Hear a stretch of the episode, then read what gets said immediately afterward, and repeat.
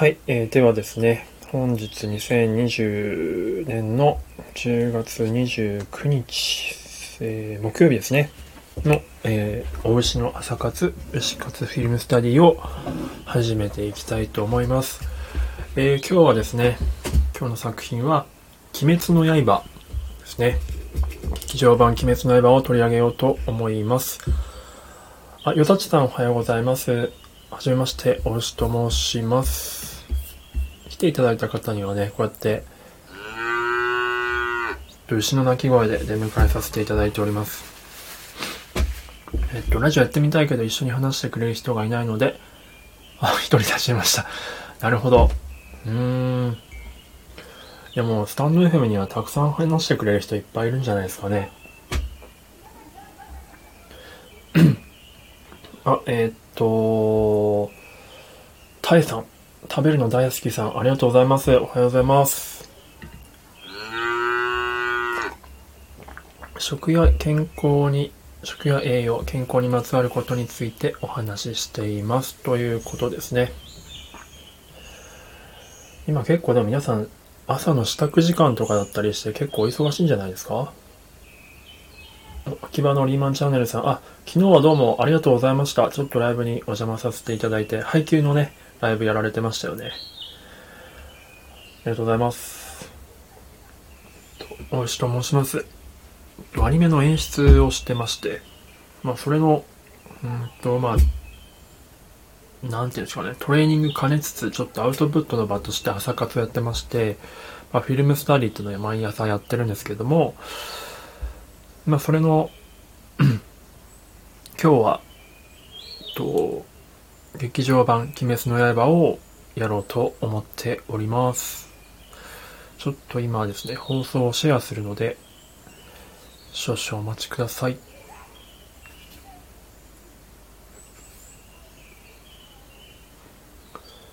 あ、いや、こちらこそありがとうございます。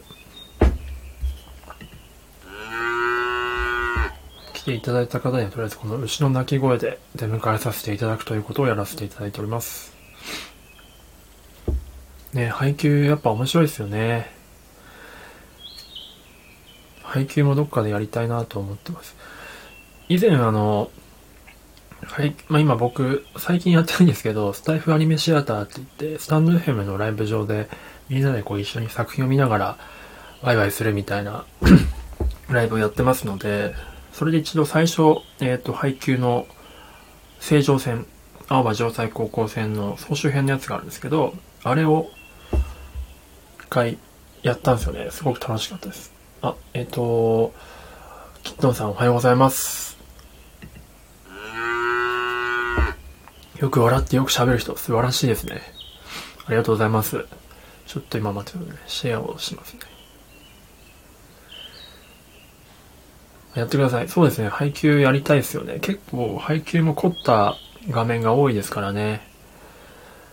エピソードが多くて今どれをやろうか迷ってるんですけど、なんかおすすめのシーンあります？ここの、フィルムスタディってちなみにその好きなシーンとかを、まあ、抜粋してきて、まあ、それについてこうお絵かきしながら、うんと、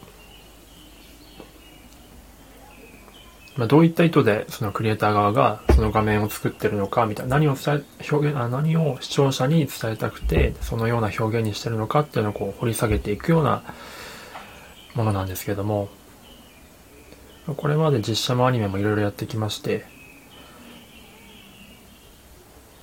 今日は鬼滅の刃ですね。まあでもやっぱ鬼滅の刃多いですね。3 4 回目か3回目ぐらいです。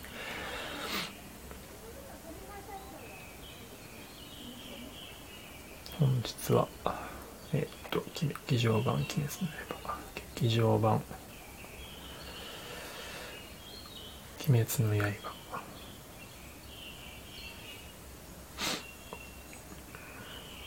漫画と、今日はね、漫画と、劇、あ、今日は、あの、劇場版をまだ見てない方で、あの、全く何も情報を知らずに見に行きたいっていう人は聞かない方がいいと思います。ネタバレっていうか、まあ、予告でもう出てる映像ではあるんですけど、まあ結構キーになるキャラクターとかをについて話すんですが、漫画と原作と、えっ、ー、と、劇場版のアニメの方の、まあ、違いというか、のについてちょっと話したいなと思います。原作と。好きなシーンたくさんあります。そうですよね。めちゃくちゃ、めちゃくちゃありますよね。もう毎回、もう、野安さんと朝日さんのエピソードとかね、たまらんすもんね。原作と、えっ、ー、と、アニメ版の違いと。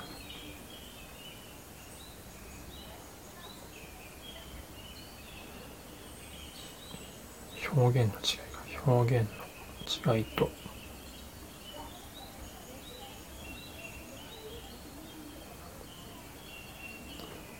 探る。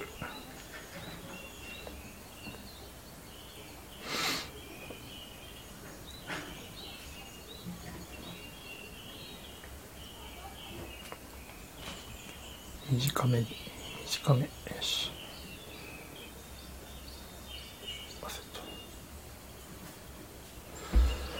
あ、フラットさん、おはようございます。あ、西野屋がね、そうですよね。明日行くんで、今回、あ、どうもどうも、ありがとうございました。えー、っと、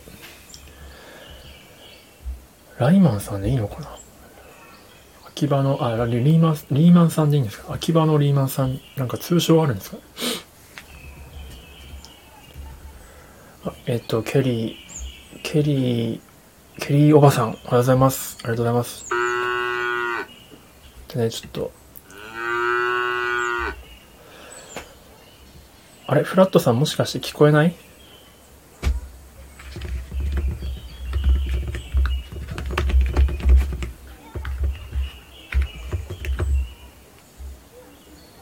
あ、ウイスキーおじさんおはようございます。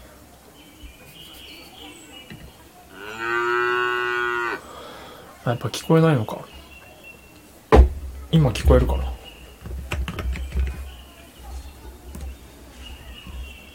なんかここ数日結構そういう不具合ありますよね。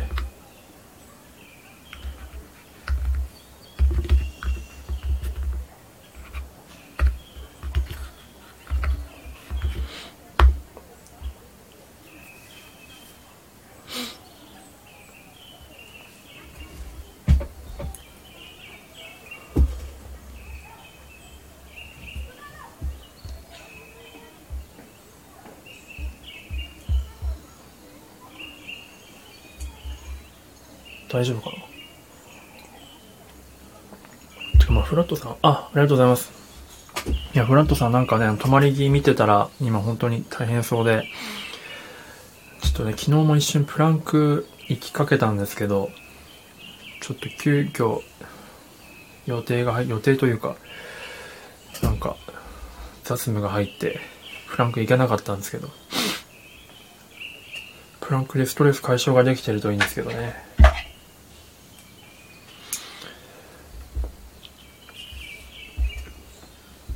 今日はですね、劇場版鬼滅の刃を、まあ、これ3回目ぐらいですけどね、取り上げるの。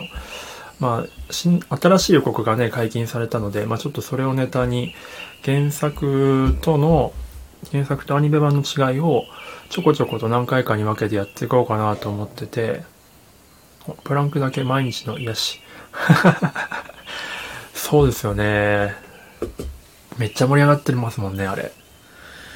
いや、ほんとなんかみんなを巻き込むの上手ですよね、フラットさんは。素晴らしい。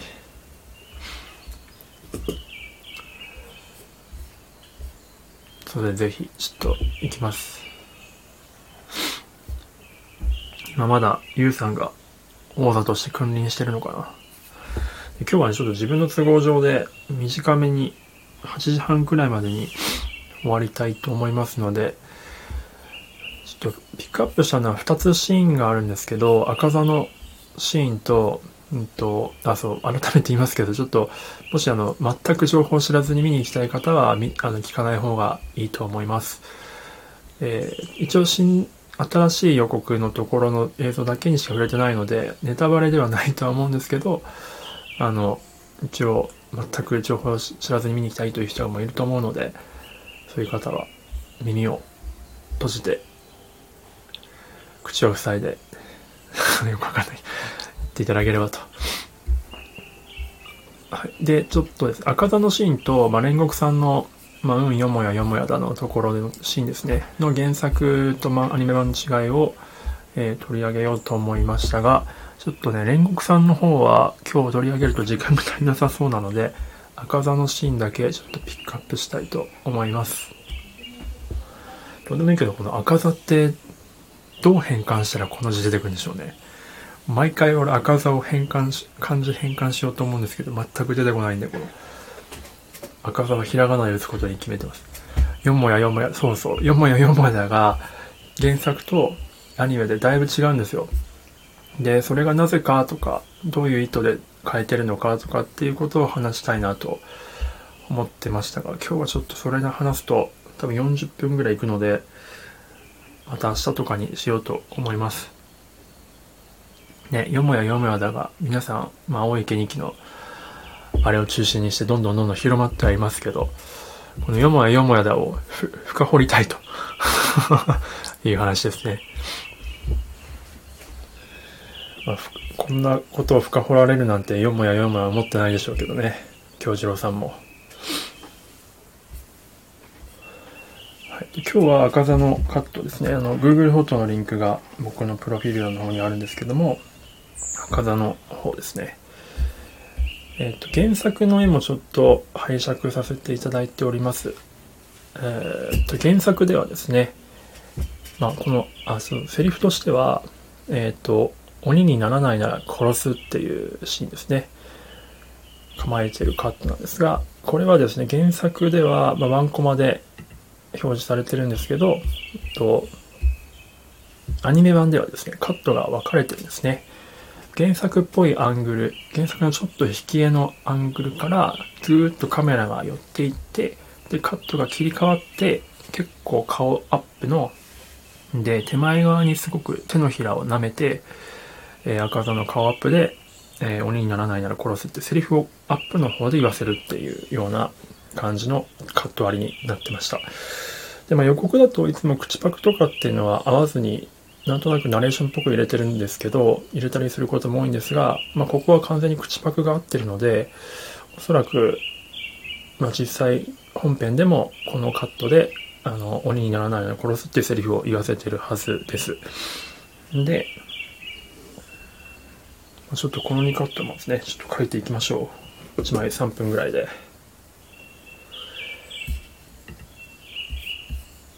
あ、ブンブンさんおはようございます。おしと申します。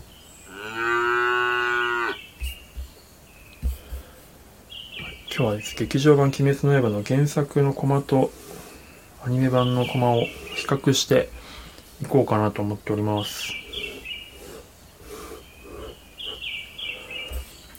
原作の方書くかまずは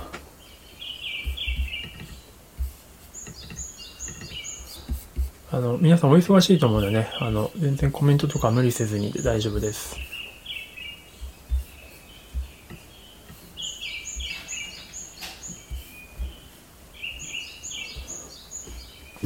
はい。では行きます。3分。まず原作を書いていきますね。はい。スタート。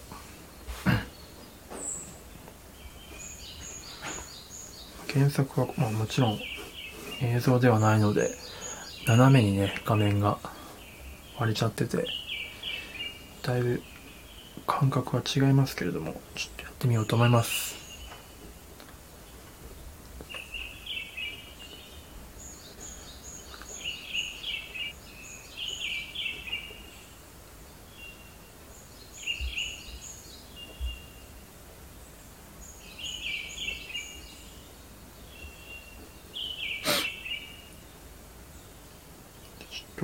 書いてる時はなかなかコメントが読めなくて。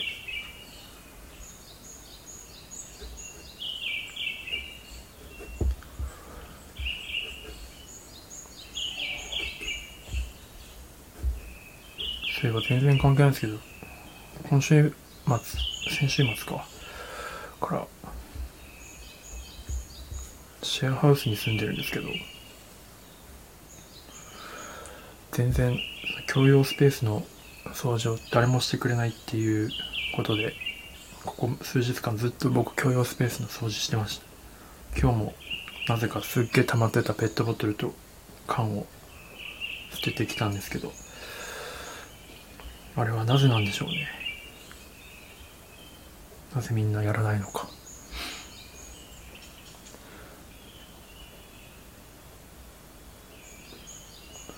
なんかや掃除した人が負けみたいなゲームになってるのかな。まあでもそんなね心根もね「鬼滅の刃」で煉獄さんを見たらもうそんなことはできませんよね。放置はできない。やっぱ歯を食いしばって前を向いていかないといけないですからやっぱ歯を食いしばってねゴミを捨てなきゃいけないわけですよ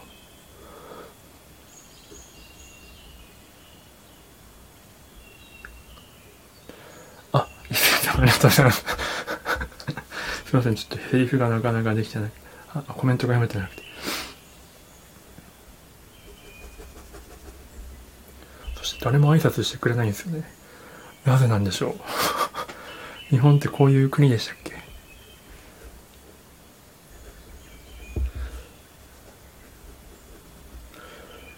シェアハウスって言ってもそのオーナーが家にいないからあ吉尾さんおはようございます。あてか伊勢さんもそうだ。ちょっと忘れてた。儀式を。朝の儀式を。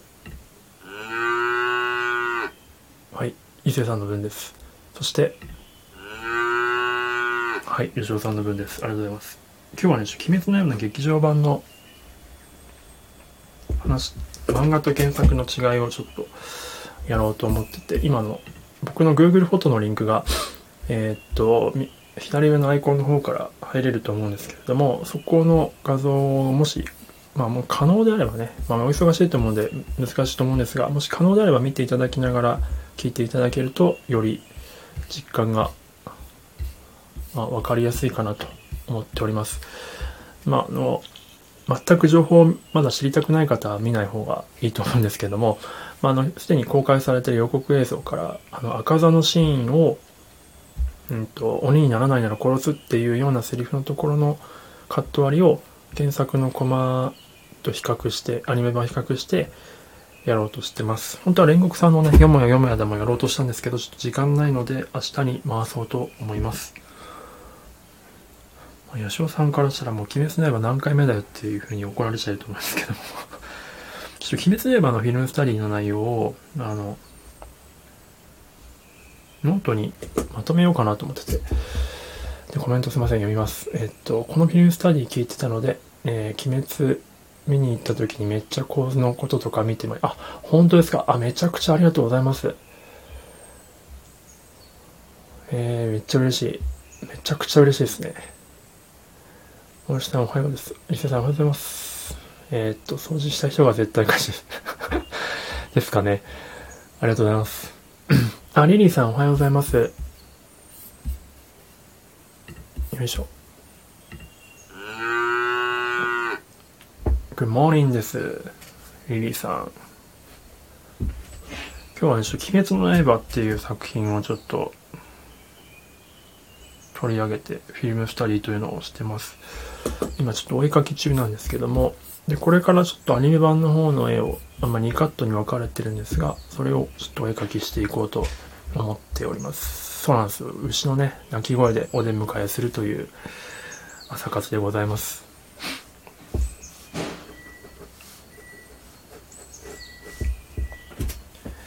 ほいで、えー、っと、今からまた3分で、えー、っと、赤座のアニメ版の方、まあ、の、Google フォトの方では1番って書いてる絵を描いていきます。あの、もしね、ご興味あれば、僕の今、ピコピコなんか動いてるアイコンの方から Google フォトのリンクがあるので、そこで、えっ、ー、と、見ていただければと思います。まあ、見なくてもなんか伝わるように喋りたいなとは思っていますが。はい。では、いきます。3分ぐらいで書いてきます。3分わかります。3、2、1。ポチッと。もし余裕がある人はね、一緒になんかこうお絵かきしていただけると、普段のなんか脳みそとは違う部分を使うことになっていいんじゃないかなと思っているんですが、どうでしょうか？あべ、ぬるさんおはようございます。やべってなんだ。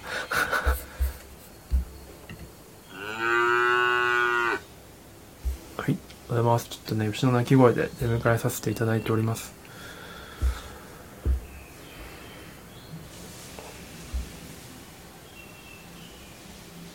昨日、ちょっとまだもう一星さんいらっしゃらないと思うんですけど、あの、昨日ね、一星さんとおゆうさんのライブに行った時に、一星さんと僕の声が似ているというね、風な話を聞きまして、ちょっとそれ以来一星さんをすごく意識してます。でも、この、なんでしょうね。この人気の差は何だろうと思って、ちょっと異性さんを研究することによってその差を探りたいなと思ってます。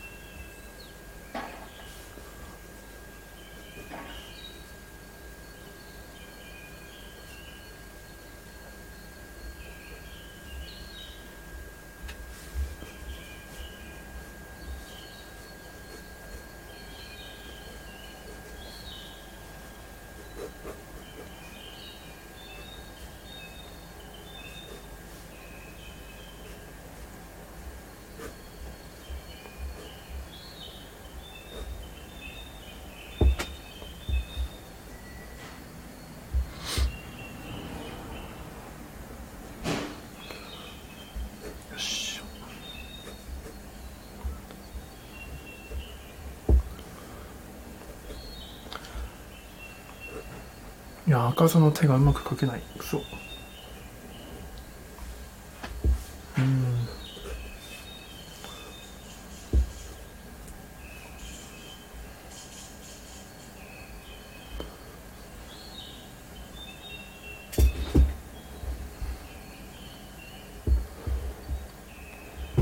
赤座ってこれまつげがすごいな。まつげがすごいのかこいつ眉毛だと思ってた。書いてみると分かりますね。とんでもねえまつげしますね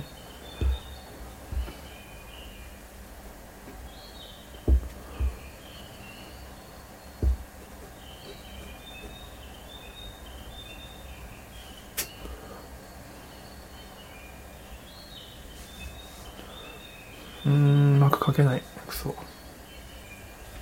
終わってしまった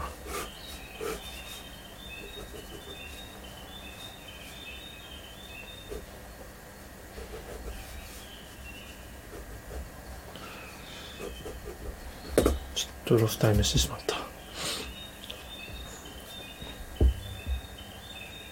え、あ、ごめんなさい、今コメント見ました。えー、っと、あ、リリーさん、え、あれ、えー、っと、おじさんが書いたんですか？えっ、と、赤座とレモン。いや、もちろん全然違いますよ。違います、違います。違うんですけど、その、なんて言うんでしょうね。まあ、クリエイターの人たちってなかなかこう表に出たがらないので、あんまそういう話をしないんですよ。まあ、あと権利関係的なところもあって、まあ、僕も本当はね、これも若干かなりグレーゾーンなんですけど、あんまそういうの話しちゃいけないんですよ。あの許可を取んないと、制作委員会に対して。で、まあ僕は完全無関係者なんで、あの逆にあのその人たちになり変わってですねその人たちの凄さその人たちの創意工夫を話してるっていう役割でややってます自分の中では まあだから完全に個人の見解なのであの全然間違ってる可能性もあるんですけども、まあ、自分のトレーニングにもなるんですよね。自分が普段演出をしているのでそういった目線を養うためにもまあちょっと他の普段ね、僕子供向け作品が多いので、こういった作品に触れることがあんまないので、ちょっと探っていくことによって、自分のトレーニングと、あとまあそういったその、クリエイターの知見とか、まあ、新しい映画の視点みたいなことをこう皆さんにシェアできたらなと思ってやっている感じですね。はい。そしてねるさん、えー、配信サムネに釣られてきました。あ、本当ですかありがとうございます。よかった。鬼滅の刃。あ、よかったよかった。もうネタバレ全開 OK ですね、ニュルさんは。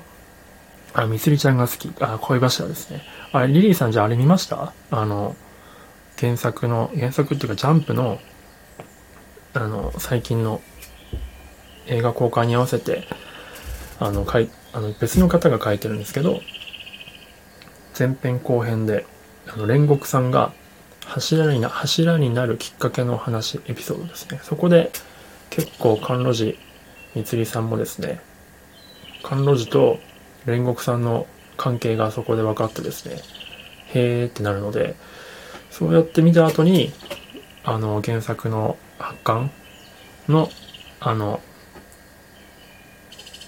みつりちゃんのリアクションのコマを見ると、またちょっと感慨深い感じはあると思います。あ、そうそう、弟子なんつぐ子なんですよね。えー、煉獄さんが育てだったんですよ。まあ、要は、あの、炭治郎と、あの、鱗滝さんの関係って考えると、まあ、全然なんか違和感ありますけど、まあ、そんな感じの関係だったと。その辺のエピソードが若干書かれてて、なんかほっこりしましたね。はい、じゃあちょっと最後の3枚目を書いていこうと思います。やべ、30分になっちゃった。いきます。サクッと。3分。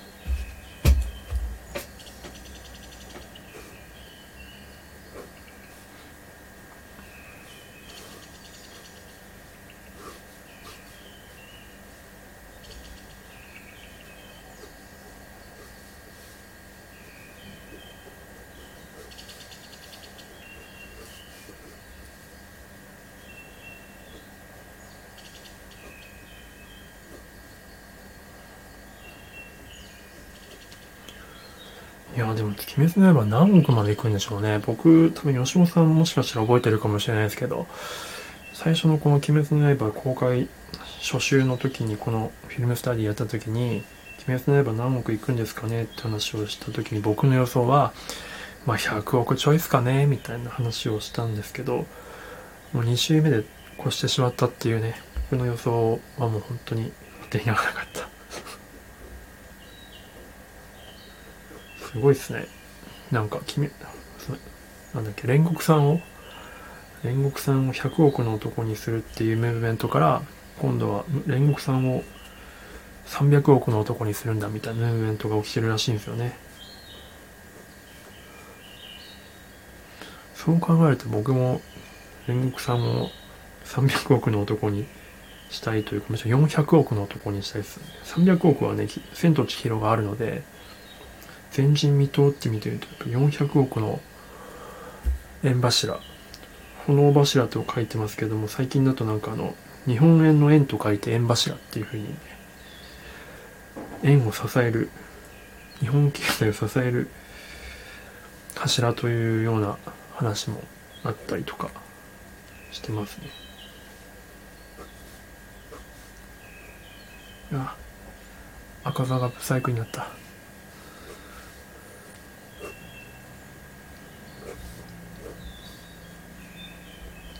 口がでかくなっちゃったなこれくそ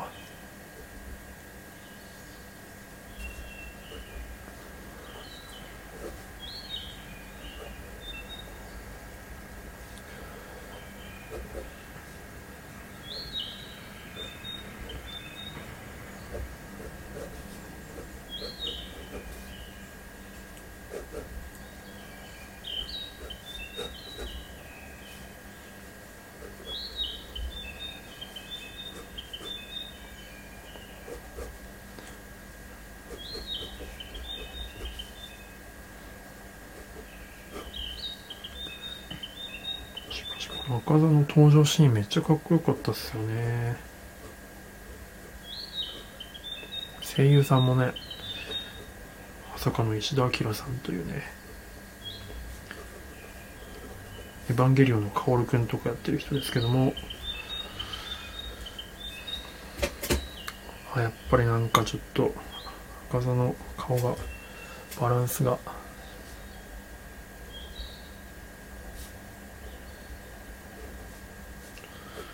まつげがすごいな赤さ。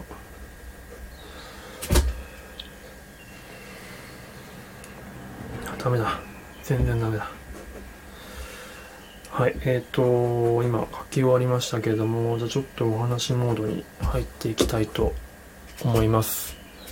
もう超えてますもん。そう100億ですよね。そうルルさん。確かに。100億超えちゃいましたね。でもだからコナン超えは果たしたんでこの後だからやっぱジブリとかまあ、天気の子とか、と、なんだっけ、君の名とかですよね。はい。で、えって、すいません。で、えっと、まあその原作のコマとの違いの話をこれからしてまいりますけれども、改めて原作の方は、うんと、まあバストショットっていうんですかね。っていう感じで、一コマで鬼にならないなら殺すと言ってますけれども、まあ、アニメの方では、うんと、2カットに分かれている。で、かつちょっと表情が違うのが多分結構ポイントですね。まあ、なんでこれカットを分けてるかっていう話をしたいと思う。あ、ザッキーさん、おはようございます。昨日はナイスカレーというか、ナイス、なんでしょう、あれは。ナイスドキュメンタリー感でしたね。ちょっと、なんかすごい良かったです。ほっこりしましたよ。昨日の配信は。ちょっと、お出迎えの挨拶を。はい、ちょっと、牛の鳴き声でね、出迎えさせていただいております。で、ちょっと鬼滅の刃の話をしてまして、原作と劇場、あの、アニメ版のね、ちょっと違いで、まあ、赤座のカットで話していきたいと思うんですけども、えっと、原作の方は、まあ、バストショット一コマで鬼にならないなら殺すという風になってるんですけど、ナイスドキュメンタリーありがとうございました。本当にですよ。ああいうのもっとなんか、いいっすね、やっぱ。ザッキーさんの、なんか、ああれ、ブランディングなんですかね。あ、あの、なんだっけ、なんだっけ。どこ、あの港区に住んでないブランディング。なんか面白かったです。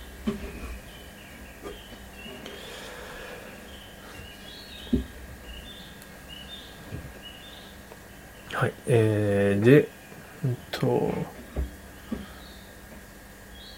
そうそう。あ、で、2カットにまあ分かれているんですけれども、これをなぜまあ分けているかという話ですけども、えーっと、まあこれ、あの、まあ、聞いたらそんなに大したことない話かもしれないんですけども、あの、上限の3化って、あの、炭治郎がオフゼリフで言ってるんですね。でも上限の3って何で見分けるかっていうとやっぱり目の中の数字で見なきゃいけないんですよ。でやっぱりこうバストショットだとちょっとそれがはっきりと見づらいのでやっぱりアップショットで撮ってその目の中の上限と3という文字をしっかりと観客に見せてあげなきゃいけないのでアップショットで言ってるあの撮ってるカット分けてるっていうのが一つ理由があると思います。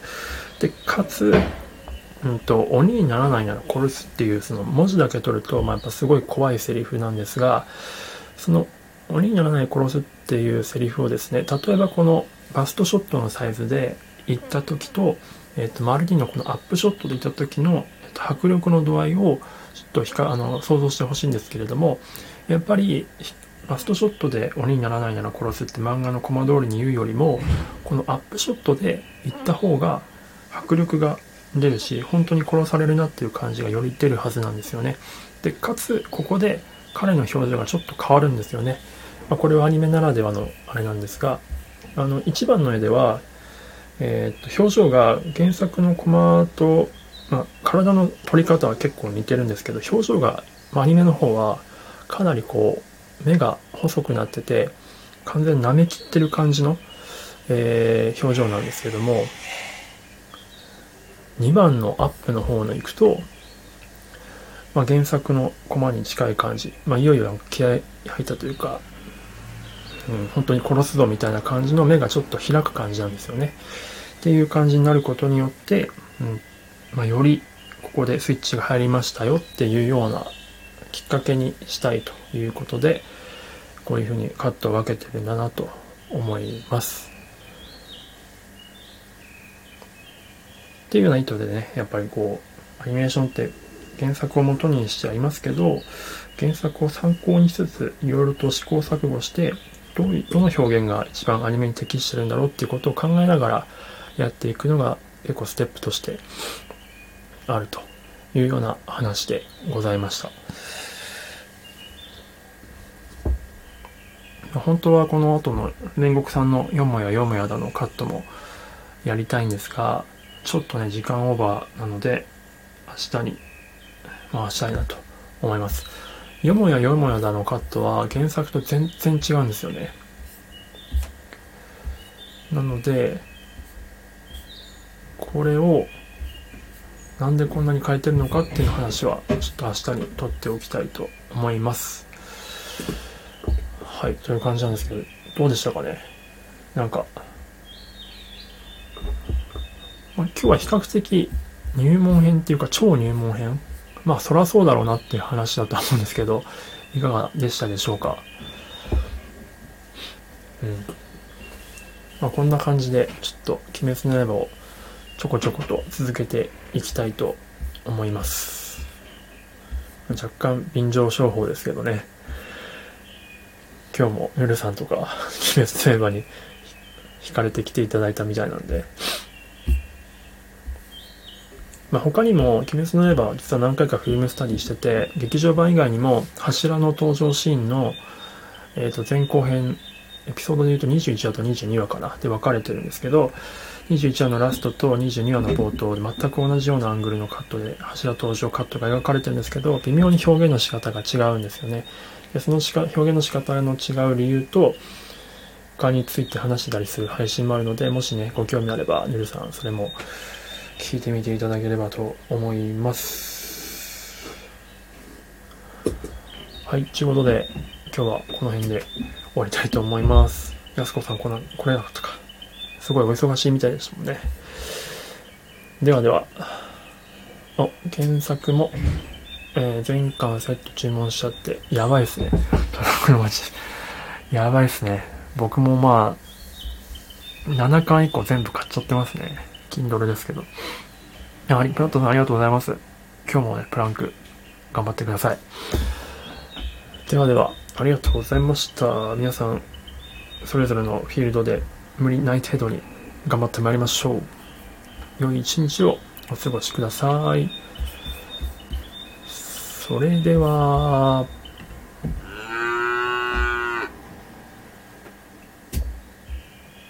うん。